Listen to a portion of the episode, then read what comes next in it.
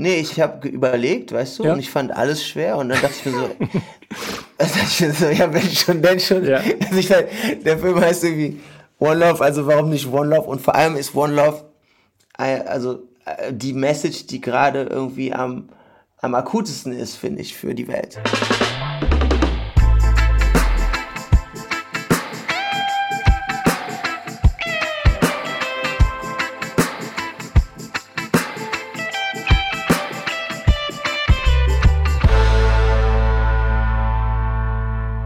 Und willkommen zu Der Soundtrack meines Lebens und unserem Special zum Kinofilm Bob Marley One Love, der am 15. Februar startet. Wie ihr hört, bin ich nicht Jan Schwarzkamp, denn in diesen Folgen wird MINT-Autor Helmut Phillips unsere Gäste begrüßen und mit ihnen darüber reden, wie sie von der Person Bob Marley und seinem musikalischen Erbe beeinflusst wurden. Wer unseren Host Helmut noch nicht kennt, seit Ende der 70er ist Helmut Teil der deutschen und internationalen Reggae-Szene und Autor diverser Bücher zum Thema Reggae und Dub. Jeden Donnerstag erwartet euch ab jetzt eine neue Folge. Wir wünschen euch viel Spaß mit diesem Special und mit Bob Marley One Love ab dem 15. Februar im Kino.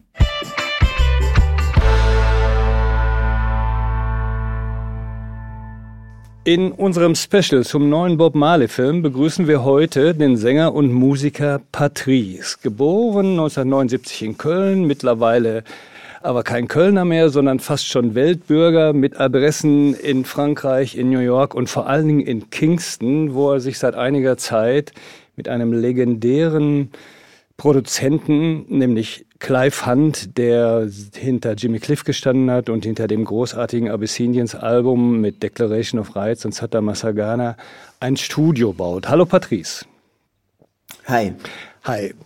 Äh, kannst du mir mal was erzählen über dieses Studioprojekt in Kingston? Also das Studio ist in Linstead oder ne, ja, ja, Kreis Linstead ist in, in Bogwalk. Ähm, beziehungsweise so einem, also man fährt in die Hills hoch und dann ist man an einem Ort, der nennt sich Backlands. Ja.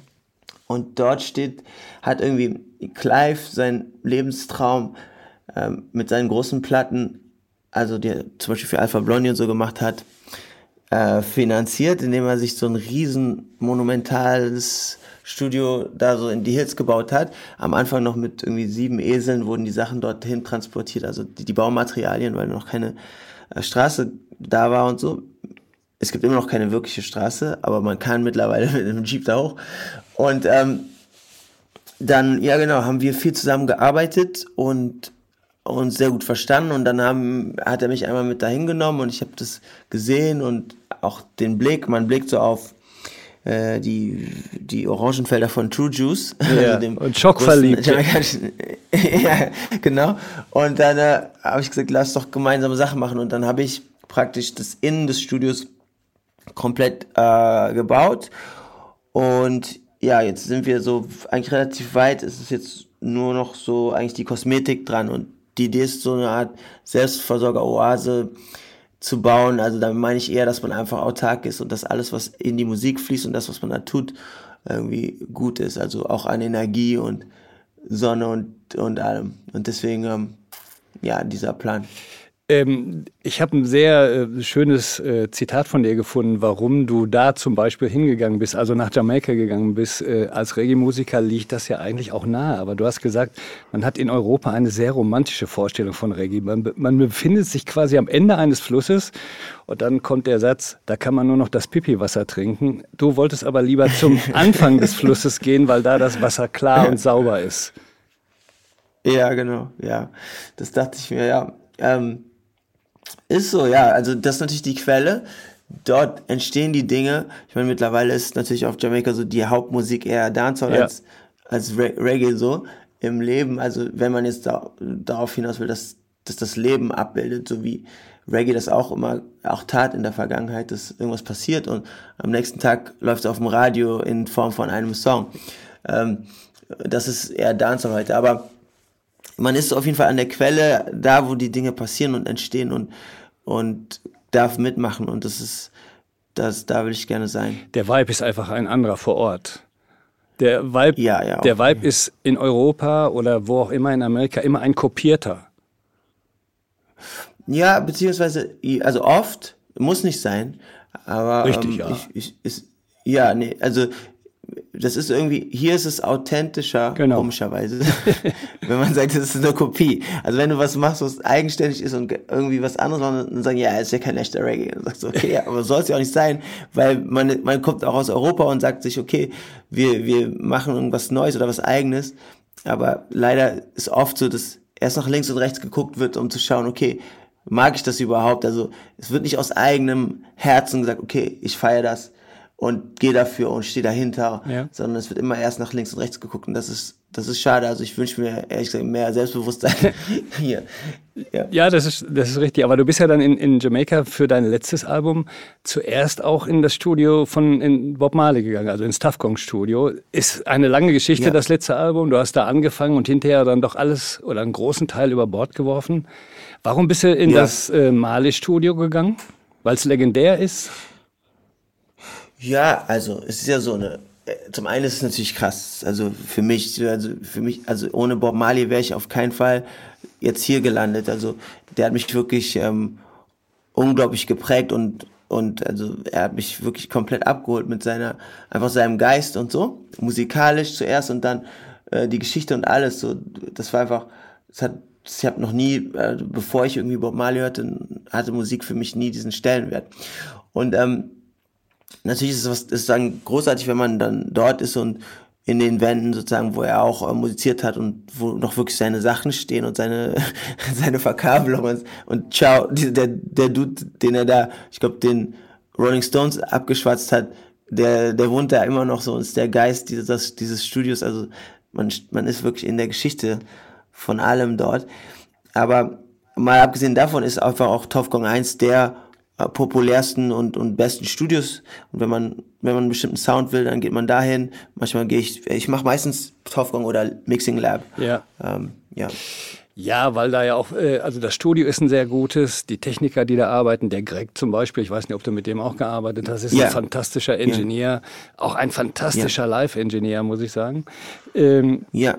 und es ist halt im Tafkong so, wenn du da bist, dann atmest du etwas, auch wenn es nicht da ist. Ja. Ne, es ist ja, halt so ein, so ein imaginärer Vibe, der sich natürlich dann auch auswirkt.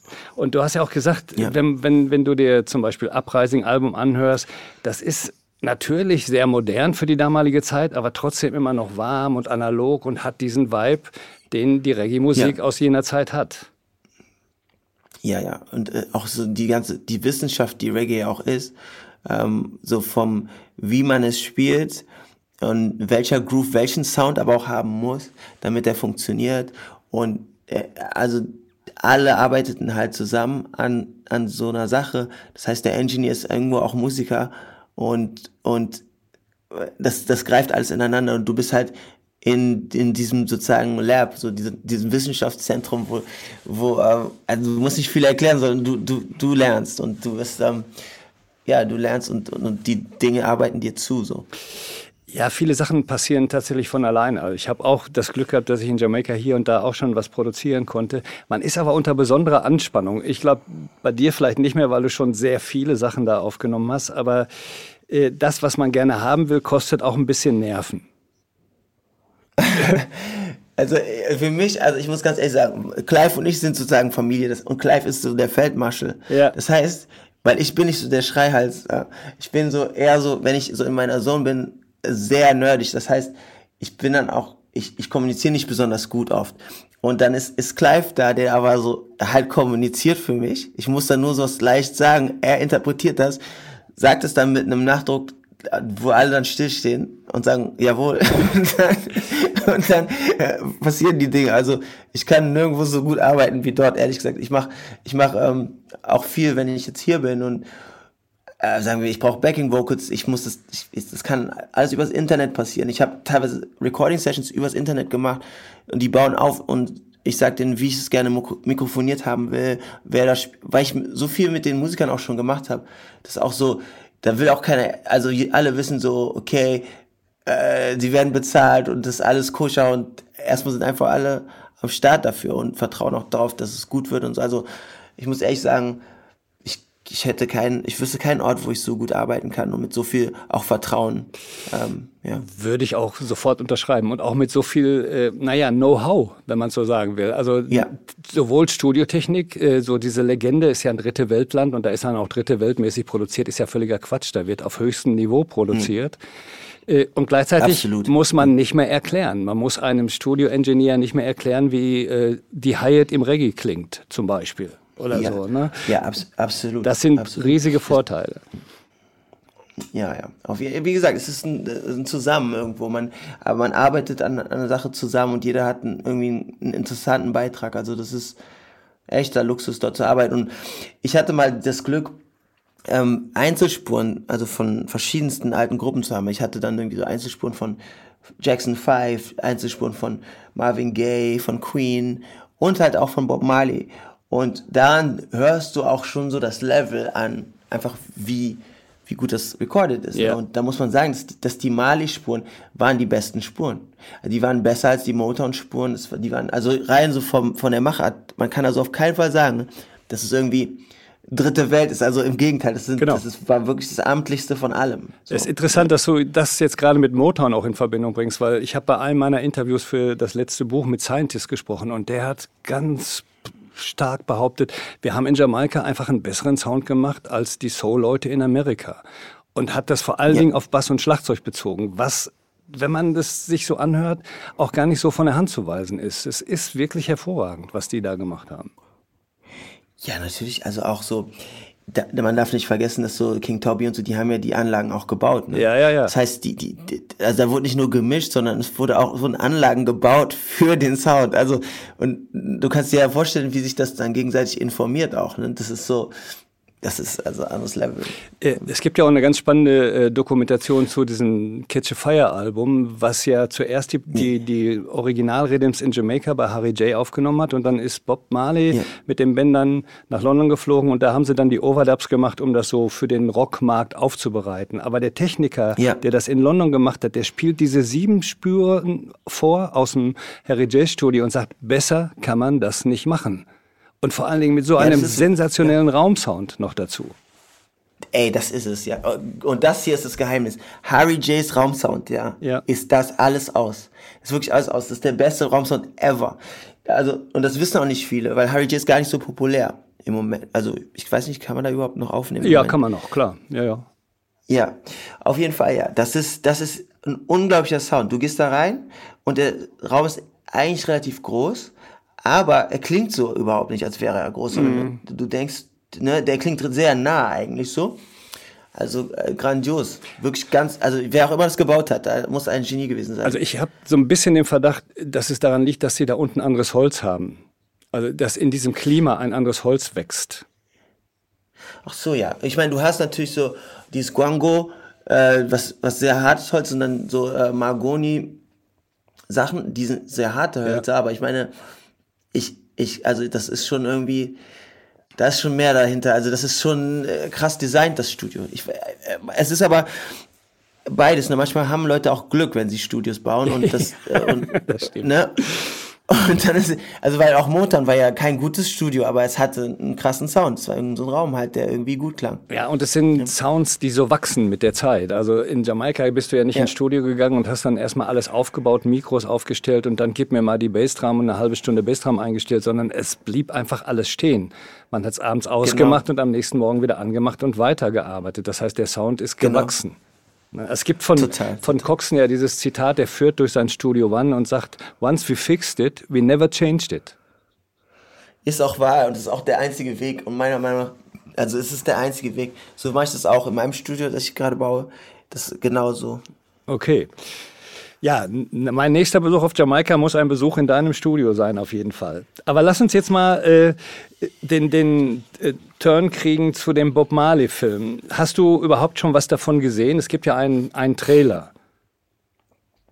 Ja, also ich habe ich hab den Film selbst noch nicht gesehen, habe aber die Vorbereitung zum Film äh, also mitverfolgt. Ich habe sogar Castings gesehen von Schauspielern und so. Ah, interessant. Und ähm, ja, und es war, äh, und natürlich, also spielen auch Leute mit, die ich gut kenne. Kennst du bestimmt auch Hector, der Percussionist von Chronics oder ja. dann der, der ähm, Shep, Shappy von ähm, Nomads spielt ja da drin, der auch in meinem äh, neuen Video, das demnächst kommt, drin ist als Schauspieler, was witzig ist. Und ähm, nee, und hab halt gestern war ich bei dieser Premiere für die für die äh, Fall, Filmfall, die die einkaufen für die Kinos, Ja, ne? ja. Und genau, und da habe ich so ein bisschen was sehen dürfen und äh, das also zuerst muss ich sagen, war ich natürlich, weil ich so Bob Marley verehre, dachte ich so, okay, man kann der Sache nicht gerecht werden, das wird grauenhaft, das ist ein amerikanischer Schauspieler, also ich weiß es nicht so. Und dann hat mich aber ein Freund, hat mir aber erzählt, hat mir aber erklärt, ja schau mal, aber es ist Bob Marley und man will ihn einer neuen Generation zugänglich machen und man muss vielleicht gar nicht rankommen, sondern man, es ist mehr zu sehen als eine Hommage und und ähm, das ist schon okay, weißt du, ihn zu ehren, so um seinen Geburtstag herum und so. Und das fand ich irgendwo auch und dann, dann habe ich gesagt, okay, let's go. Und dann haben wir, und dann habe ich sozusagen diese Botschafterrolle übernommen für den Film und hab, bin sogar so weit gegangen, dass ich gesagt habe, okay, ich traue mich an ein Lied ran wie One Love, was also natürlich eine absolute Überhymne ist und also das kann man nur falsch machen. Und dachte mir so, okay, äh, ich speck das komplett ab und breche das auf Gitarre, Stimme runter und mache das sozusagen als eine Hommage so im Rahmen des Filmes und im Rahmen so dieser ganzen Kampagne. Aber hast du den Song selbst ausgesucht oder hat man dir den angeboten? Nee, ich habe überlegt, weißt du, Ja. und ich fand alles schwer und dann dachte ich mir so, ja, wenn schon, denn schon. Ja. Also ich der Film heißt irgendwie One Love, also warum nicht One Love? Und vor allem ist One Love, äh, also äh, die Message, die gerade irgendwie am, am akutesten ist, finde ich, für die Welt. Und deswegen, ja, habe ich gedacht, das ist richtig, das zu machen. Ja, das ist ja auch nicht mal der neueste Song, der kann auch ruhig so ein, so ein äh, ähm, Uplifting vertragen. Ich meine, das hat ja Bob Marley selber gemacht, der hat ihn ja auch zigmal aufgenommen. Das hat ja angefangen als. Ska-Song 1965. Genau. Und wo sind wir jetzt heute? Und was mir an deiner Version sehr gut gefallen hat, äh, im Laufe de- des ganzen Songs hat sich dann der Eindruck geändert. Nicht, dass es mir nicht mehr gefallen hätte, aber dann war es eben nicht mehr nur noch ein Song zur Akustikgitarre. Aber meine erste Assoziation war Redemption Song 2. Und Ja, also das, das, das, das ehrt mich. ja, weil ich habe ja auch schon einige Konzerte von dir gesehen und du stehst ja manchmal auch alleine mit der Akustikgitarre auf der Bühne und hast sozusagen diesen Style dann übernommen. Ja. Ja, auf jeden Fall. Du musst dir vorstellen, ich, habe halt, als ich angefangen habe, ähm, so Bob Marley zu hören und, und mich da reinzudenken, war das ja nicht als Musiker, sondern einfach nur als jemand, der das total schätzt, als Hörer. Und als ich dann angefangen habe, Musik zu machen, habe ich ähm, vor allem mit so Dylan oder so, so Protestsongs und so, Ja. wie man halt so, wenn man mit Gitarre anfängt, so äh, lernt. Und habe auch so Lieder geschrieben eher. Nur, dass wenn ich meinen Mund aufgemacht habe und gesungen habe, dann klang ich halt so ein bisschen so, weil Bob Marley mir mehr oder weniger Singen beigebracht hat, weil ich da immer mitgesungen habe.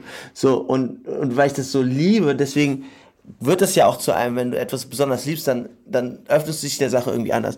Aber es war überhaupt kein bewusster Vorgang. Und dann so, ja, ist es so, dass natürlich, wenn man das zusammentut, dann landet man irgendwo bei Redemption Song. Und dann hat es irgendwie so, für mich, Redemption Song war so, ja, das ist so, war für mich ein richtungsvorgebend irgendwann mal, als ich dann so ähm, gesagt habe, okay, so würde ich gerne Musik machen, so, also nachdem ich mich so ein bisschen gefunden habe, würde ich sagen. Und oder auch von Fuji so Vocab, so ein Lied, wo. Gi- nur, nur Gitarre gespielt wird und gerappt wird dazu, dann dachte ich so, das ist der Weg meiner Meinung nach. Ja, so, so back to basics, so ein bisschen. Genau, ja. Ne? Also, Ja. dass man sich jetzt nicht mehr auf eine Produktion zurückziehen kann und sagen, boah, geil produziert oder so, sondern einfach der Song und die Harmonien und der Text. Ja, ja. Wobei du hast ja dann hinterher doch schon noch äh, viel reingepackt. Ne? Das sind, auch Samples aus dem Original, oder? Nee, das ist, das, das war witzig, weil ich hatte halt, ich muss sagen, ich habe mir wirklich, also ich habe mir richtig Kopf gemacht, weil das war für mich echt monumental, das zu machen. Und dann habe ich mehrere. Versionen gemacht. Ich habe so mehrere Versionen. Und zuerst habe ich mir gedacht, weißt du was, ich bleib bei dieser Ska-Version oder mach den einfach schneller, den Song. Dann habe ich so eine schnelle Version gemacht, die aber wirklich nicht besonders gut war, ehrlich gesagt. So. Und dann ähm, habe ich das irgendwie Clive vorgespielt. Clive meinte so, ja, Killer und so, äh, lass mich mal dazu was machen. Dann hat er mit so Robbie Lynn und Ja. Welch und so und hat halt so einfach dann was mir angeboten, ja. Und ich so fand das cool, aber dann war mir das alles zu schnell und dann habe ich den kompletten Song langsamer gemacht, also so mehr wie das, wie das, was man auch kennt, das, das, also die letzte Version von Bob. So. Etwas getragener. Und dann, genau, ja. weil das war dann sonst, sonst wurde das so ein bisschen albern, weißt du, es wurde so, so super happy.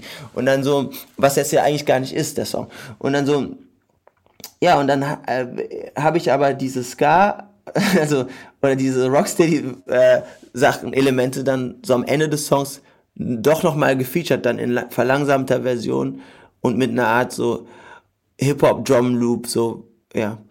Und, ähm, aber es ist, ja, es ist trotzdem relativ ähm, bescheiden. Also es ist jetzt nicht groß produziert, sondern eher so sehr ähm, spartanisch gehalten, würde ich doch sagen. Ja, aber das ist doch überhaupt äh, das Geheimnis, dass es nicht nach aufgeblasen produziert klingt, sondern dass immer noch der Song bleibt, der Text und die Akustikgitarre und der Rest sind so Tupfer. Genau, finde ich auch, weil man, man ganz schnell in so ein Ding verfällt, wo man irgendwie, äh, weißt du, zu viel will.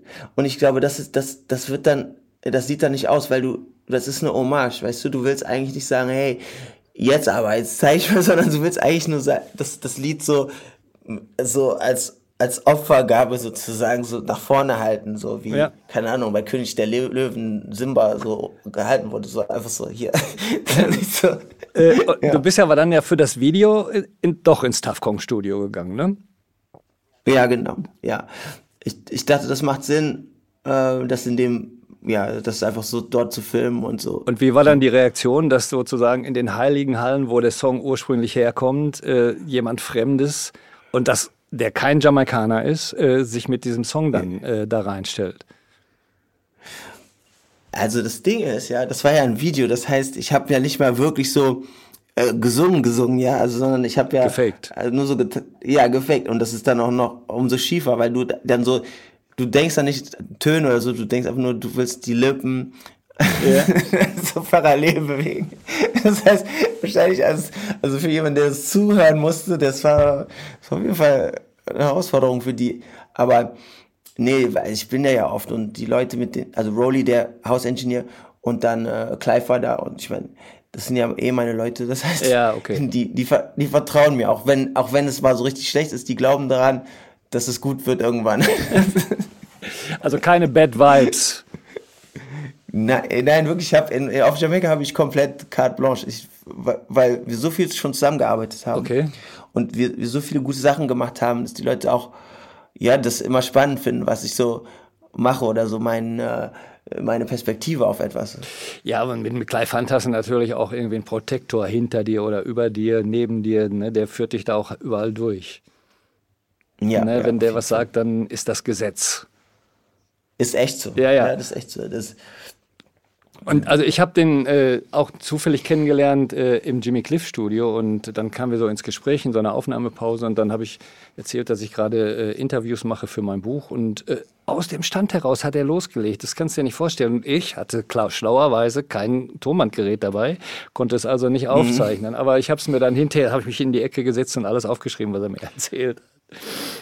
So. Ja, wenn du mal, also ich habe den direkten Draht, wenn du mal, wenn du mal mit ihm reden musst. Weil er ist wirklich ein, ein Griot, weißt du, das ja, ja. ein, ein, ein das, also wenn der anfängt zu erzählen, wirklich egal wer, Chronics, you name them, alle setzen sich einfach still in die Ecke und hören zu, weißt du, weil das einfach wie so ein, der, der, der Vater ist, der Ja, weil das einer aus der Zeit ist, äh, der ganz frühen Entstehung und der eben, dessen Daten stimmen. Das, der hat sowas von Bunny Lee, aber mit viel mehr Autorität, weil er eben produziert hat, als Musiker produziert ja. hat. Bunny Lee hat als Geschäftsmann ja. produziert. Das ist ein Unterschied.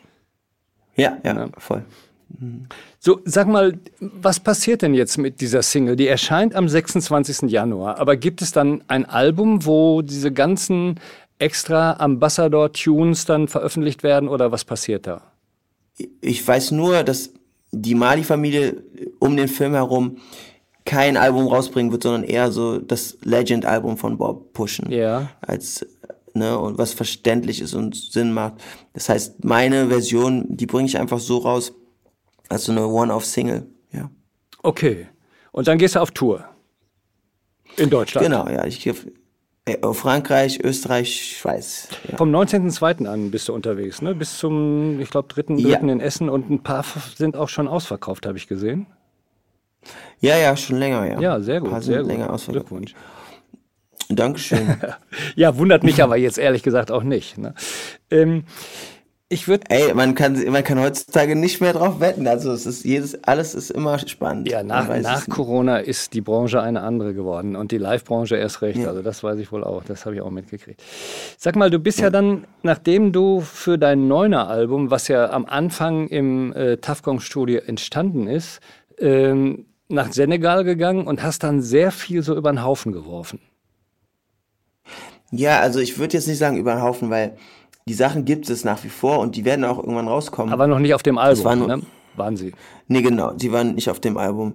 Also du musst dir vorstellen, auch dieses Album ähm, oder auch, also das, zum Beispiel das Super-Album ist ein Album, was ich, äh, was eigentlich nach diesem Album produziert wurde, aber davor rauskommt. Ja. Ne? Das heißt also, also also jetzt nicht dem letztendlichen Album, aber wenn man jetzt von dem, was eigentlich geplant wäre, ausgeht, dann, das hat bei mir, ich will damit sagen, die Timelines, die müssen nicht immer bedeuten, dass das Älteste auch als erstes rauskommt oder so, sondern die können auch mal, also ich habe ein komplettes Reggae-Album, was, was, was noch irgendwann mal rauskommen wird ja. und, und da werden auch noch äh, viele der Stücke, die jetzt zum Beispiel auf dem auf dem Rhythm-Cover, oder war ja eine komplett andere Platte angekündigt. Ja, ja, ja, ich weiß.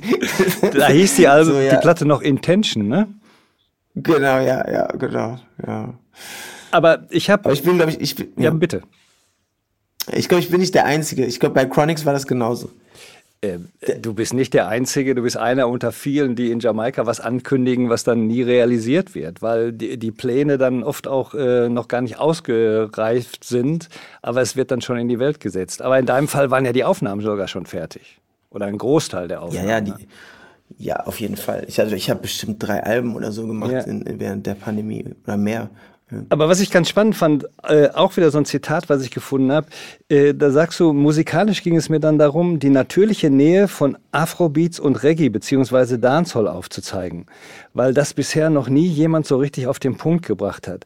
Und ehrlich gesagt, das war mir aus der Seele gesprochen. Den Satz habe ich dreimal gelesen und habe gesagt, jawohl, endlich sagt's mal jemand, weil was wir in den 90ern oder Anfang der 2000er Jahre als Dancehall-Beats gefeiert haben, das läuft heute alles unter Afrobeat. Genau, ja. Ne? Genau das ja, ist das Ding. Also, es ist, es ist, es ist ein bisschen komisch alles. Also, weil da, es gibt schon eine klare Unterscheidung irgendwo. Und dass sich das nie so zusammengefunden hat, so richtig. Hier und da mal so gab es eine Collab zwischen so zwei Jungs, aber so richtig zusammenfinden tut sich das nicht, sondern eher Afrobeats löst Dancehall äh, viel ab ja, auch. Ja, ja. Aber von der Struktur der Beats her ist es ja nahezu identisch. Absolut. Ne, das es, ist, es ist vor allem, ja, äh, das Ding ist halt, also vor allem äh, äh, geht, geht, greift Afrobeats mehr in die eigentliche DNA von von Dancehall, also so den 90er oder 2000er Dancehall, den man auch so feiert, ja. da, und und macht das halt auf modern und hat halt einen ganz anderen Subject Matter, also du hast viel mehr universelleren Subject Matter, also es geht um Dinge, also es geht jetzt nicht um so Gemetzel nur die ganze Zeit wie in vielen der Dancehall-Songs oder um so Porno, sondern, ja. sondern so, das ist ja cool, ist auch witzig, aber halt nicht, äh, das kannst du halt nicht überall bringen, so, und viele verstehen das halt nicht so auf weltweitem Level und dadurch limitieren die Dancehall-Artists sich schon sehr. Ja, das ist äh, das große Problem und das dann gepaart mit dem, dass man außerhalb, in, in bestimmten Regionen sich schwer damit tut, Reggae auch ernst zu nehmen oder jamaikanische Musik ernst zu nehmen, weil das ja immer mit diesem Kiffer- und Palmen-Sandstrand-Image so äh, überdeckt ist. Äh, ja. Ist es äh, sozusagen selbst sich ins Abseits gestellt und dann kommt Afrobeat als ein Hype-Thema, was man dann äh, risikolos äh, übernehmen kann. Und Kultursendungen, Magazine, Feuilletons, alle feiern Beats, auf die wir vor 20 Jahren getanzt haben. Absolut, ja. Ja, so ist das. Ja. Ähm, mir ist übrigens noch eine, eine, interessante Parallele in diesem Film aufgefallen. Der Bob Marley-Darsteller, der, glaube ich, alle Gesichtsausdrücke von Bob Marley studiert hat, wenn ich das aus dem Trailer so richtig äh, hochrechne und interpretieren darf, der kommt ja aus dem Film Peaky Blinders. Ah, okay. Da war der drin, ja, genau. Stimmt, jetzt wo du sagst, stimmt. Okay. Und äh, Ja. Also ein Biopic von einem Darsteller aus Peaky Blinders. Wer hat den Oppenheimer gespielt? Der gerade mit tausend äh, Auszeichnungen äh, versehen wird. Der Hauptdarsteller aus Peaky Blinders. Krass. Okay, krass. Und ne, ein etwas trauriger Fakt, äh, Benjamin Zephaniah, der Dub-Poet aus England, der auch in Peaky Blinders, genau, der, der auch bei Pi Ja, genau. ist ja, Äh, mit äh, 65 Jahren, nein, noch, noch, der war noch gar nicht so alt, äh, im Dezember verstorben an einem Gehirntumor innerhalb Ja. kürzester Zeit. Ne? Ja, ganz schlimm. Ja. Also auch ein, äh, was für ein Mann, also und was für ein, also Was für ein Verlust. Mhm. Also was für ein Künstler. Ja, ja. Also was für ein Künstler, der hat so viel, also weil das ja eben, ist, der hat es so krass auf den Punkt gebracht, weil er meinte, weil die, man hat ihn gefragt, was bist du eigentlich? Und er, bist du jetzt ein Sänger, bist du ein Poet, bist du Schauspieler, weil er einfach ein, ein Künstler ist. Und er meinte so, äh, ich bin ein Griot. Also so, und ich, weil er meinte, diese, diese, das, also dieses traditionelle Image des Griots oder äh, so bringt es am meisten auf den Punkt. Und das, das hat, das hat mich sehr inspiriert, weil ich finde, äh, es ist schwer, wenn man wirklich so einen kreativen Output hat in verschiedensten Richtungen, schwer das auf den Punkt zu bringen und in eine Box zu, zu tun. Und er war, war so gut in all seinen Aspekten, weil seine Haltung so eine starke war und sogar auch in so Peaky Blinders dann er da so eine Sonderstellung hatte, so ist schon. Er passt ja eigentlich gar nicht in den Wahnsinn. Film, weil das ganze Image, die Optik und so passt nicht. Aber der hat eine so starke Rolle, einfach durch Präsenz. Ja, Ne? ja. Weil er ja äh, einfach so eine Person ist, die da steht. Also ich hatte auch bei ihm das Glück, dass ich mal, ich habe mal ein Dub-Poetry-Album vor vielen Jahren gemacht und hatte dann eben auch Benjamin Zephaniah für ein paar Tunes und äh, dessen Bruder auch, mit dem ich befreundet bin und äh, Benjamin Zephaniah habe ich dann nicht im Studio gehabt, sondern das lief dann eben auch so pre-digital auf solchen Wegen. Heute wäre es alles noch viel einfacher. Ah, okay. Und der hat dann so nebenbei mal eben noch so fünf äh, Interludes gesprochen, die alle plakatreif waren. Also immer zwei Sätze hättest du so drucken können und in die Stadt hängen können. Also Ja, ja. krasser Typ und dann auf einmal kriegst du so eine Nachricht. Ganz, ganz, ganz schrecklich.